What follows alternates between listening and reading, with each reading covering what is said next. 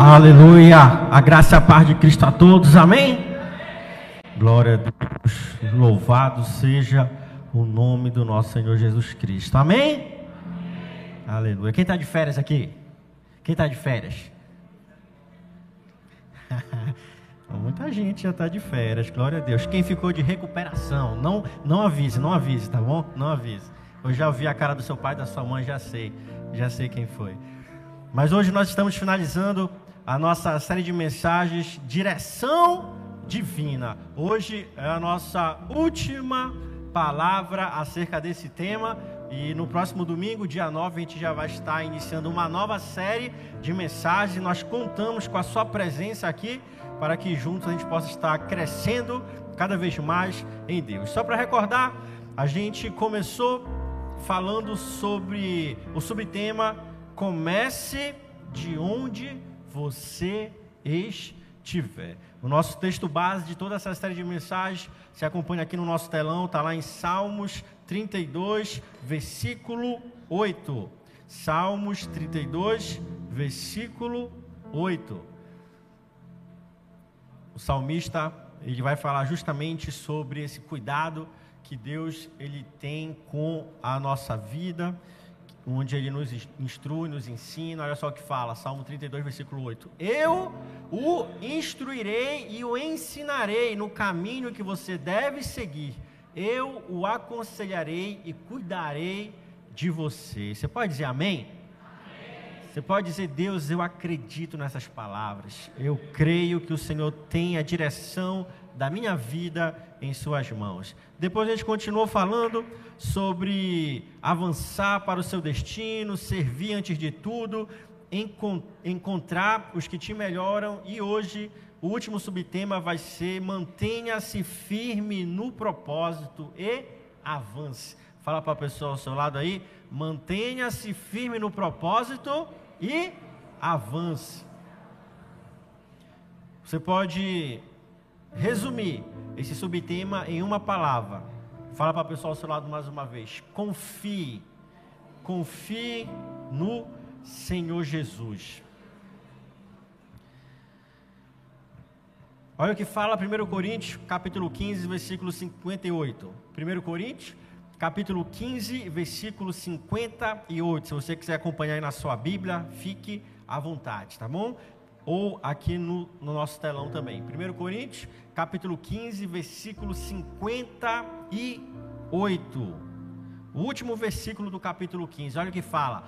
Portanto, meus amados irmãos, mantenham-se o quê? Mantenham-se firmes e que nada os abale. Sejam sempre dedicados à obra do Senhor, pois vocês sabem que no Senhor o trabalho de vocês nunca será inútil jamais será em vão. Vamos mais uma vez baixar nossas cabeças, fechar nossos olhos pedir a Deus que Ele fale nossos corações essa noite, que a gente possa ser tomado pelo Seu Espírito, que a gente possa ser firmado na rocha que é Cristo essa noite e que nós possamos continuar firmes na obra de Deus, pois sabemos que na Sua obra nunca, jamais o nosso serviço será inútil. Deus, esta noite nós pedimos, meu Pai, fale aos nossos corações, fale, Deus, a nossa mente, fale-nos perceber, Deus, que nada, nada na Tua obra, nada que é feito para Ti é em vão, é inútil, Deus, mas em tudo o Senhor cuida de nós, o Senhor nos recompensará. Ainda que a recompensa não venha do ser humano, não venha do homem ou da mulher, mas Deus, o Senhor jamais falhará conosco. Então fala conosco esta noite em nome de Jesus. Amém, amém e amém. Quando nós falamos sobre avançar para o nosso destino, termos a direção de onde nós queremos chegar, do destino que queremos alcançar, a gente muitas vezes pensa, a gente muitas vezes acaba é, imaginando na nossa mente que a caminhada ela vai ser um mar de rosas. A gente pensa, ah, vai ser dessa forma, vai ser esse caminho, vai ser assim, assim, assado. E aí, quando você se depara com a realidade, você então muitas vezes acaba sendo ah, afrontado, você acaba sendo confrontado e você percebe, meu Deus não foi assim que eu imaginei as coisas. Senhor, eu era seletista E eu sonhava em ser um empresário, mas eu não imaginava que funcionário dava tanto trabalho. Eu não sabia que era tanto, tantas obrigações trabalhistas a serem pagas, tantos impostos a serem pagos. Aí quando você se depara com a realidade, você começa a pensar: será que é esse o caminho certo? Será que é isso que eu quero? Você estava solteiro, queria porque queria namorar, começou a namorar. Olha, você não vai para a bola essa semana. Não vai para a bola, tá bom? Olha, a gente está guardando dinheiro para o nosso casamento. Não tem salão esse mês. Sem salão, tá bom? É só esse mês para que a gente consiga organizar melhor o nosso casamento. Aí você pensa, era, será que é isso mesmo que eu quero para a minha vida? Será que é desse jeito? Será que é dessa forma? Na nossa mente a gente idealizava, quando eu começar a namorar, meu Deus, vai ser um mês de namoro, um mês de noivado, um mês a gente casa. E a gente vai ter a nossa casa, a gente vai ser felizes para sempre. Aí você casa e tem a primeira briga. Para que eu casei? Começam os problemas, começam as situações. Aí você começa a se deparar com a realidade da vida, com a realidade do dia a dia, com a realidade daquilo que, daquilo que é, é o nosso normal, é o nosso cotidiano, daquilo que se passa com todos. Mas, quando a gente lê 1 Coríntios, capítulo 15, versículo 58, talvez a gente romantize muito o versículo, mantenham-se firmes. Aí a gente pensa: ah, não, é só eu ficar firmado em Cristo, é só eu ficar firmado na obra de Deus, e aí tudo vai ser as mil maravilhas. Mas, a Bíblia, ela por diversas vezes nos alerta, por diversas vezes ela nos abre os olhos para dizer: Ei, Salmo 23, ainda que você ande pelo vale do que? Da vida e da abundância? Não, pelo vale da sombra e da morte, eu estarei contigo. Jesus ele fala: Neste mundo vocês terão só notícias boas. Não, neste mundo vocês terão aflições, mas tende bom ânimo, eu venci o mundo. E por diversas vezes a Bíblia vai nos mostrando, por situações, fatos, narrações, o que nós devemos esperar na nossa vida, na nossa caminhada, na nossa jornada com Cristo aqui na terra. E nessa caminhada em direção em direção àquilo que Deus preparou para nós, em direção ao cumprimento das promessas de Deus para a nossa vida, nessa caminhada em direção ao propósito, ao chamado de Deus na nossa vida, a gente vai passar por muitas situações difíceis, por muitas situações complicadas, por muitas situações que talvez a gente, quando para para pensar, diz para nós mesmos: eu não vou conseguir vencer. Como que eu vou conseguir superar esse essa situação tão difícil? Como que eu vou conseguir vencer essa dívida? Como é que eu vou conseguir superar essa situação? Como é que eu vou contornar esse problema tão grande em que a minha vida se encontra? No entanto, a Bíblia, por diversas vezes, ela vem narrando justamente as situações que nós enfrentaremos nos nossos dias a dias, as situações que nós enfrentaremos nessa caminhada em direção a, a, aquilo que Deus preparou para nós. Nessa direção do divino, nessa caminhada com o divino, a gente vai lidar com muitas situações complexas, difíceis de superar, difíceis de lidar, que humanamente falando podem parecer até impossíveis de solucionar. E é justamente sobre isso que eu queria compartilhar com vocês essa noite. Não importa a situação que você esteja enfrentando, mantenha-se firme em Cristo. Mantenha-se confiando em Cristo. Mantenha-se firmado na rocha, pois assim você vai conseguir superar todos os obstáculos e caminhar em direção ao chamado e ao propósito de Deus para a sua vida. Quando a gente vê a história de Abraão, a gente vai ver que Deus fez uma promessa a ele: Ei, Abraão, você é você será pai de multidões. No entanto, Abraão, ele era, ele era, juntamente com a sua esposa, ah, no caso, a Sara era, era, ela não podia ter filhos, né? Por consequência, Abraão também não teria.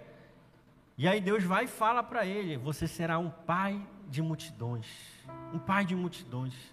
E ele já com idade avançada, uma idade bem avançada. Para nós hoje é uma idade avançada, naquela época mais ainda, sem tanto o acompanhamento da medicina.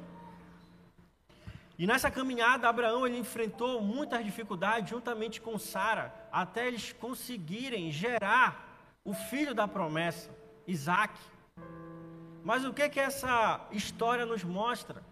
Ela nos mostra que quando Deus ele dá uma palavra a nós, quando ele dá uma promessa a nós, quando ele dá uma direção divina para nós, não quer dizer que nós não iremos passar por dificuldades não quer dizer que nós não vamos passar por situações difíceis. Quando a gente vê a história do profeta Elias, a Bíblia ela fala que Elias era um dos maiores profetas de toda a Bíblia, ao ponto de quando Jesus veio à terra, confundirem ele, será que é Elias que voltou? Para você ver a envergadura que Elias tinha, mesmo após a sua morte entre o povo judeu.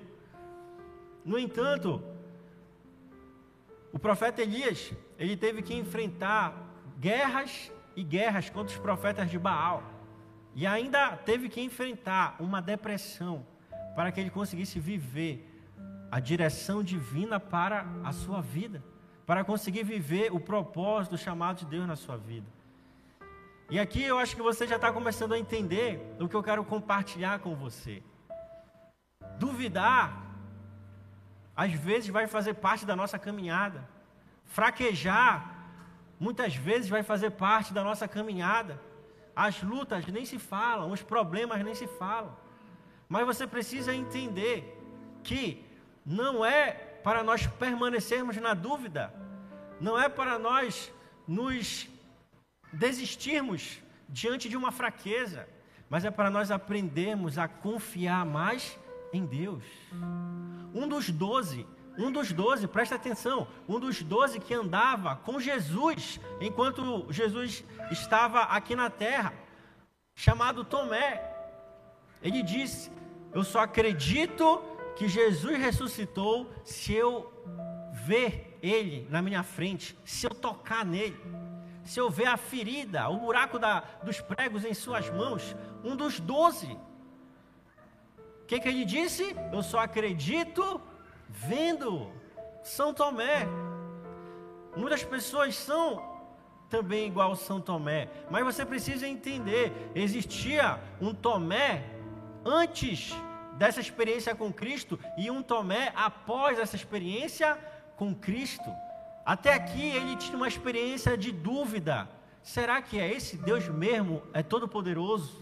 Poxa, eu vi Deus curar, eu vi Deus expulsar demônios na pessoa de Cristo, eu vi Jesus andar sobre as águas, eu vi Jesus multiplicar os pães, eu vi Jesus fazer tantos milagres, mas Tomé ainda não havia sido transformado totalmente em seu coração. Do mesmo modo nós, muitas vezes a gente já viu Deus fazer tanta coisa na nossa vida. Deus já me curou, Deus já abriu porta, Deus ele já fez grandes coisas na minha família, Deus ele já transformou meu coração, Deus me entregou tantas bênçãos. Mas tem algumas situações que nós ainda não fomos tratados e quando a gente está diante delas, a gente é igual Tomé, a gente duvida Será que agora Deus é poderoso para mudar essa situação? Será que Deus agora ele é tão poderoso para mudar as circunstâncias em que eu me encontro? Será que Deus pode realmente abrir as portas agora? Será que Deus pode me tirar do fundo desse poço? Será que Deus ele pode curar essa minha depressão? Será que Deus ele pode me libertar desse vício? Após Tomé ter a experiência com Cristo, ele duvidou, duvidou, sim. E Jesus se apresentou a ele e falou: Tomé, olha a minha mão, estou aqui. Eu sou o mesmo Cristo. Eu sou aquele que morreu na cruz, mas ao terceiro dia ressuscitou.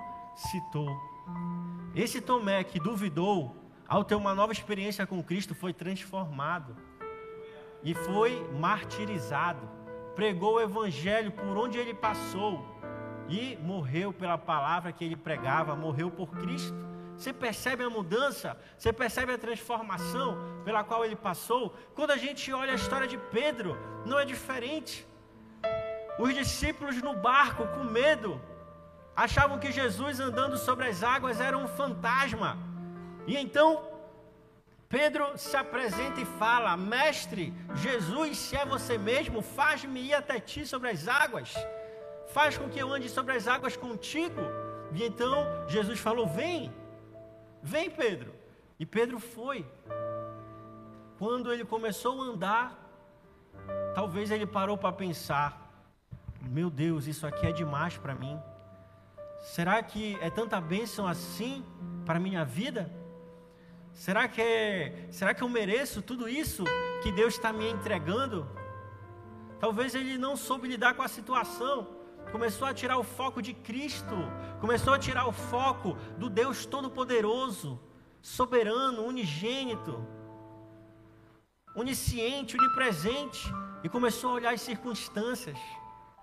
E o que, que aconteceu com Pedro? Ele começou a, a afundar, começou a afundar. Talvez Pedro se sentiu incapaz. Deus, eu não posso lidar com essa situação. Talvez tenha até sido o Senhor quem me colocou aqui onde eu estou, mas eu não sei lidar com essa situação. Eu acho que eu vou desistir. Muitas vezes nós pensamos assim também. Muitas vezes nós nos apresentamos dessa forma diante de Deus. Mas Jesus a Bíblia fala, estendeu as mãos para Pedro, estendeu as mãos para ele, falou o que para ele? Você tem uma fé muito pequena. Você precisa confiar mais. Você precisa entender que assim como eu faço você andar sobre as águas, eu posso fazer a tempestade se acalmar, eu posso fazer a, a, a, as portas se abrirem, eu posso fazer a doença sumir, eu posso transformar corações, eu posso fazer algo sobrenatural. Apenas confie mais um pouco, mantenha-se firme mais um pouco. Deus está agindo na sua vida, Deus está trabalhando na sua bênção. Não desista, mantenha-se firmado em Cristo. Ainda no livro de, de Coríntios, agora 2 Coríntios, 2 Coríntios capítulo 12, versículo 9 e 10. 2 Coríntios capítulo 12, versículos 9 e 10. Olha o que diz. Mas ele me disse: Minha graça é suficiente a você, pois o meu poder se aperfeiçoa onde? Na fraqueza. Não é na força, é na fraqueza. Portanto, eu me gloriarei ainda mais alegremente em minhas fraquezas, para que o poder de Cristo repouse em mim. Versículo 10. Por isso, por amor de Cristo, regozijo-me nas fraquezas, nos insultos, nas necessidades, nas perseguições, nas angústias, pois quando sou fraco é que eu sou forte. Quando eu sou fraco é que eu sou forte. Meu Deus! Totalmente o contrário do que muitas vezes nós colocamos em nossa mente. Quando Deus ele dá uma direção para nós, uma promessa, uma palavra, ele não fala como vai ser a caminhada. Mas tenha certeza, vai ter muita aflição, vai ter problema, vai ter situações difíceis. A sua fraqueza, ela vai se manifestar na caminhada do cumprimento da promessa para a sua vida. Mas esse não é o problema. O problema não é ser fraco. O que, que nós acabamos de ler, segundo a instrução do apóstolo Paulo? Quando eu sou fraco é que eu sou forte. Quando eu sou fraco é que eu sou forte. Porque a gente vai perceber o que?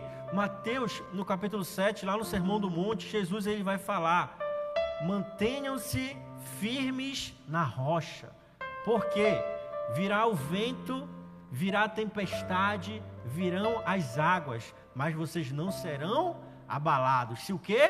Tiverem firmados na rocha. Ser forte não tem a ver conosco. Se manter firme não tem a ver conosco. Você percebe isso? Ser firme tem a ver onde você está firmado. Você está firmado na rocha ou na areia? Você está firmado em Cristo ou em você mesmo? Então, ter fraquezas não é o problema. Ter dúvidas não é o problema. O problema é quando nós tiramos a nossa fé, o nosso foco, a nossa confiança de Cristo. Quando a gente tira a, nossa confiança dele, aí sim a gente começa a afundar igual Pedro. Aí sim a gente começa a, ter uma dúvida que nos faz perder a fé. A gente começa a, a definhar espiritualmente. A gente começa a perder a nossa consistência de cristão. E aí, por qualquer situação, a gente quer desviar, a gente quer se afastar, a gente deixa de crer em Deus. Mas não, mantenha-se firmado em Cristo, mantenha-se firmado nele, pois a graça dele, ela é suficiente para se aperfeiçoar na nossa fraqueza. 1 Coríntios capítulo 10, versículo 13, a Paulo ele vai dizer: vocês não terão provações, tentações maiores do que vocês podem suportar. Então, se você está passando por uma luta, se está difícil, está difícil, você chora, você perde o ânimo, você pensa em desistir, ei, você consegue vencer essa luta sim, você consegue vencer essa doença sim, você consegue vencer essa provação sim, sabe por quê? Porque a palavra de Deus diz, lá em 1 Coríntios, capítulo 10, versículo 13, não, havir, não, não sobrevirá sobre você tentação, provação maior do que você pode suportar. Então você deve dizer para essa tentação aí, para essa provação, para essa doença: Ei, meu Deus é maior, meu Deus é maior e Ele está comigo. O meu Deus ele é poderoso e Ele está comigo. Ei, provação, você já foi vencida. Ei, tentação, você já foi superada. Ei, doença, ei, problema financeiro, em Cristo você já foi resolvido. Nós precisamos manter a nossa fé ativa em Cristo, ativa em Cristo para que nós não caiamos em tentação, para que nós não venhamos a desistir, a nos afastar dele. Para finalizar o compartilhamento desta palavra, queria que nós pudéssemos juntos ler Mateus capítulo 7, versículo 24 e 25. Mateus capítulo 7, versículos 24 e 25. Olha o que fala. Portanto, quem ouve, quem o quê? Quem ouve estas minhas palavras e o que as pratica é como um homem ou uma mulher prudente que construiu a sua casa sobre a rocha. 25. Caiu a chuva, transbordaram os rios, sopraram os ventos e deram contra aquela casa, e ela não caiu porque tinha seus alicerces na rocha na rocha. Então, como é que nós podemos confiar em Cristo? Como é que nós podemos confiar em Jesus? Volta lá para o versículo 24. Quem ouve estas minhas palavras e as pratica. Ouvir a palavra e as praticar. Então, diante dos problemas, das dificuldades, declare a palavra de Deus. Em tudo, eu sou mais do que vencedor. Mil cairão ao meu lado, dez mil à minha direita, eu não serei atingido. Se Deus é por nós, quem será contra nós? Ei, para Deus nada é impossível. São tantas palavras que a gente precisaria passar noites e noites aqui recitando versículos, mas você precisa pegar a palavra de Deus, pegar a Bíblia Sagrada e começar a declarar na sua vida. Fala, Deus, foi o Senhor quem me chamou, foi o Senhor quem me separou, foi o Senhor quem me prometeu. É o que a tua palavra diz. Deus, que essa palavra se cumpra na minha vida. Senhor, que essa palavra se torne realidade na minha vida. Deus, que eu possa viver, experimentar aquilo que a tua palavra ela me diz. Comece a declarar, a viver a palavra de Deus. Comece a viver e você vai então experimentar a concretização daquilo que esta palavra diz, daquilo que esta palavra sagrada declara sobre a minha vida e sobre a sua a sua vida. E assim a gente vai poder permanecer firmados em Cristo. Assim, nesta caminhada para a bênção, a gente vai poder continuar firme no propósito e avançando em direção ao cumprimento da promessa de Deus para a nossa vida. Amém? Amém? Glória a Deus. Queria que você mais uma vez fechasse seus olhos.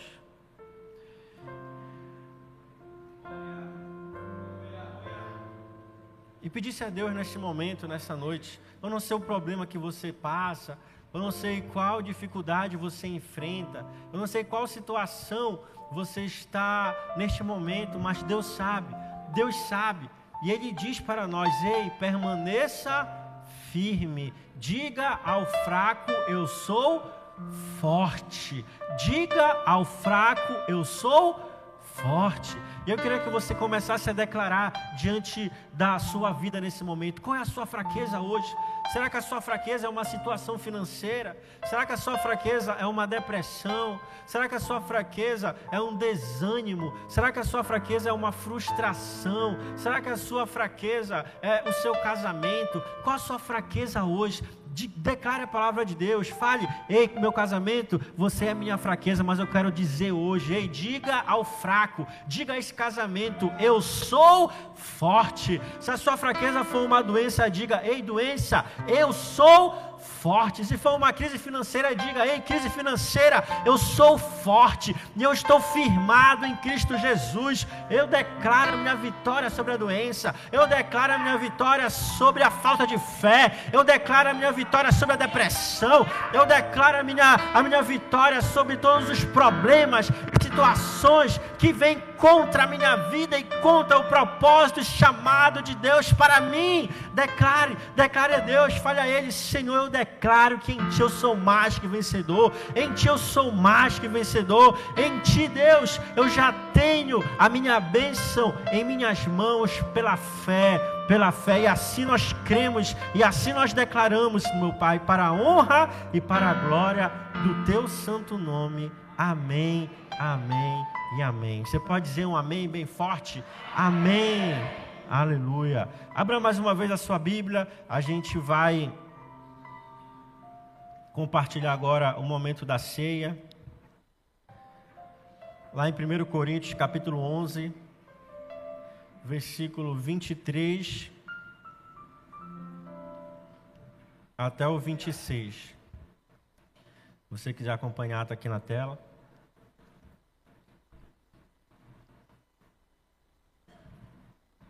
Você que está nos assistindo aí na sua casa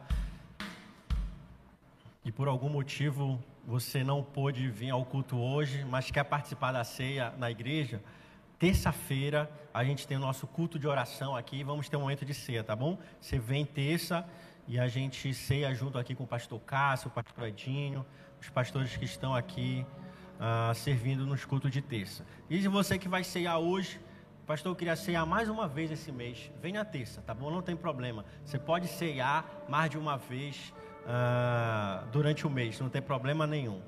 Olha só o que fala, 1 Coríntios 11, 23. Pois recebi do Senhor o que também entreguei a vocês. Que o Senhor Jesus, na noite em que foi traído, ele tomou o pão e, tendo dado graças, partiu e disse: Isto é o meu corpo que é dado em favor de vocês.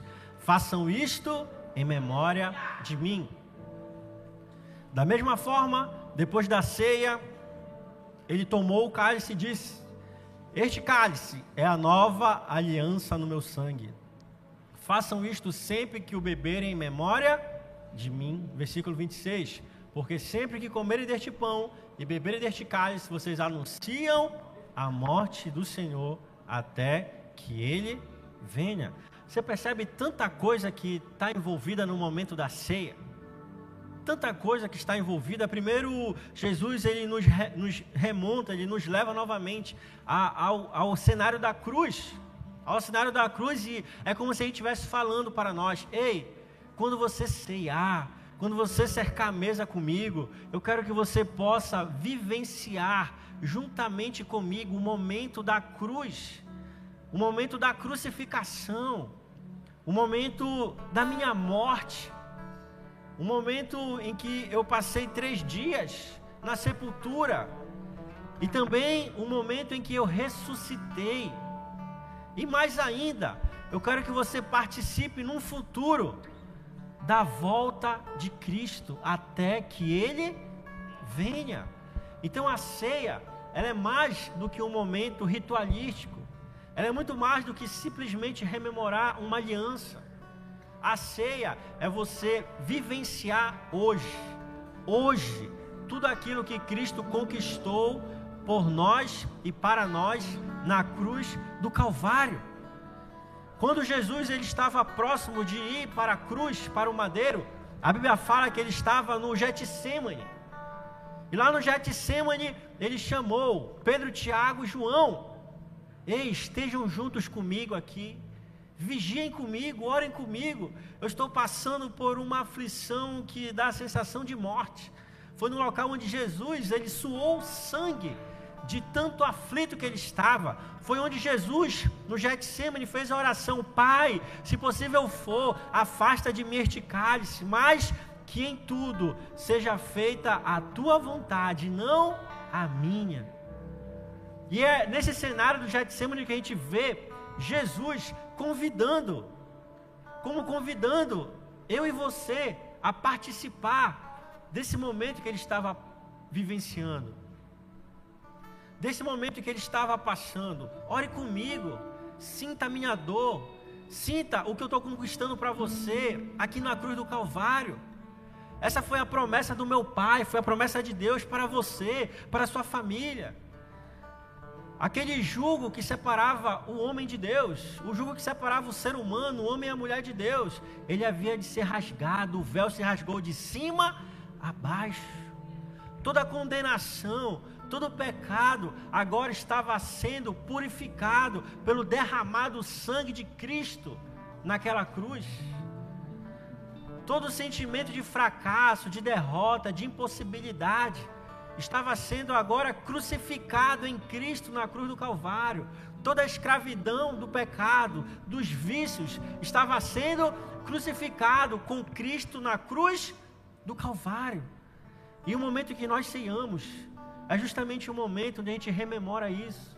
Fala, Jesus, eu já fui crucificado na cruz contigo.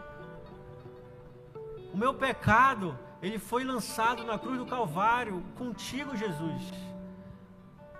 Os meus vícios, os meus medos, as minhas fraquezas foram crucificados com Cristo na cruz do Calvário. A minha fraqueza, o meu sentimento de derrota, o meu sentimento de impotência, a minha ansiedade, ela foi crucificada com Cristo na cruz do Calvário. A ceia é um momento em que nós participamos da obra redentora de Cristo, da obra salvadora de Cristo, da obra transformadora dele na cruz do Calvário. E ele saiu como daquela cruz? Vitorioso embora ele tenha morrido, sofrido, pois havia necessidade do sacrifício ser feito. Ao terceiro dia ele ressuscitou e vivo está à destra do Pai, intercedendo por nós, clamando por nós, pedindo a Deus, como o Henrique falou aqui, como nosso advogado. Ei, Senhor, abençoa a vida do fulano, abençoa a vida do ciclano Deus perdoa suas falhas, fortalece-o, fortalece-a. E assim, nós temos a oportunidade na ceia de vivenciar a obra de Cristo, vivenciar o que Cristo fez pela sua igreja, o seu sacrifício e a sua ressurreição. E por fim, e por fim, nós nos mantermos firmes, porque Ele ainda tem uma promessa para nós ele há de vir para buscar a sua igreja. Ele há de vir para buscar a sua noiva, imaculada, pura, constante e firme na sua presença. Então, Queria que nós, como igreja, pudéssemos nesse momento trazer a nossa memória tudo aquilo que Cristo ele conquistou na cruz por nós, tudo que Cristo fez por mim e por você. Dizer a ele, Senhor, na minha vida, a sua obra, ela não foi em vão. Senhor, na minha família, a sua obra, ela não foi em vão. Eu quero viver, Deus, cada situação. Eu quero viver, Deus, tudo aquilo que o Senhor conquistou na cruz do Calvário por mim, pela minha família, pela minha casa, pelo meu trabalho, Senhor Deus, pela minha, pela minha vida. E assim, a ceia, ela representa esse momento de nós nos mantermos cada vez mais firmados em Cristo, firmados em Cristo, a rocha, a rocha eterna. Amém? Fique de pé. Você pode ficar de pé, estender sua mão aqui para a ceia. Gente vai apresentar o pão, apresentar o vinho. E em seguida a gente vai ceiar. Estenda a mão para cá.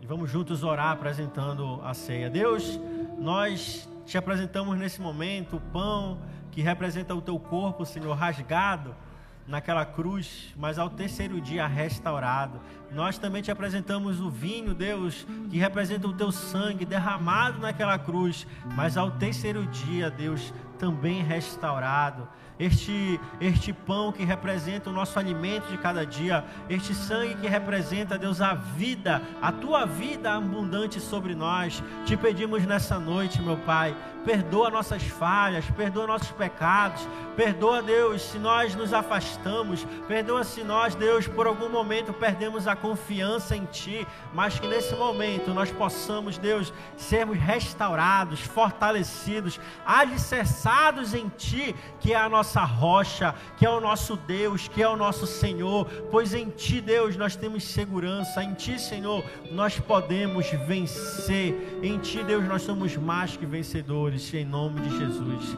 Amém, amém, amém.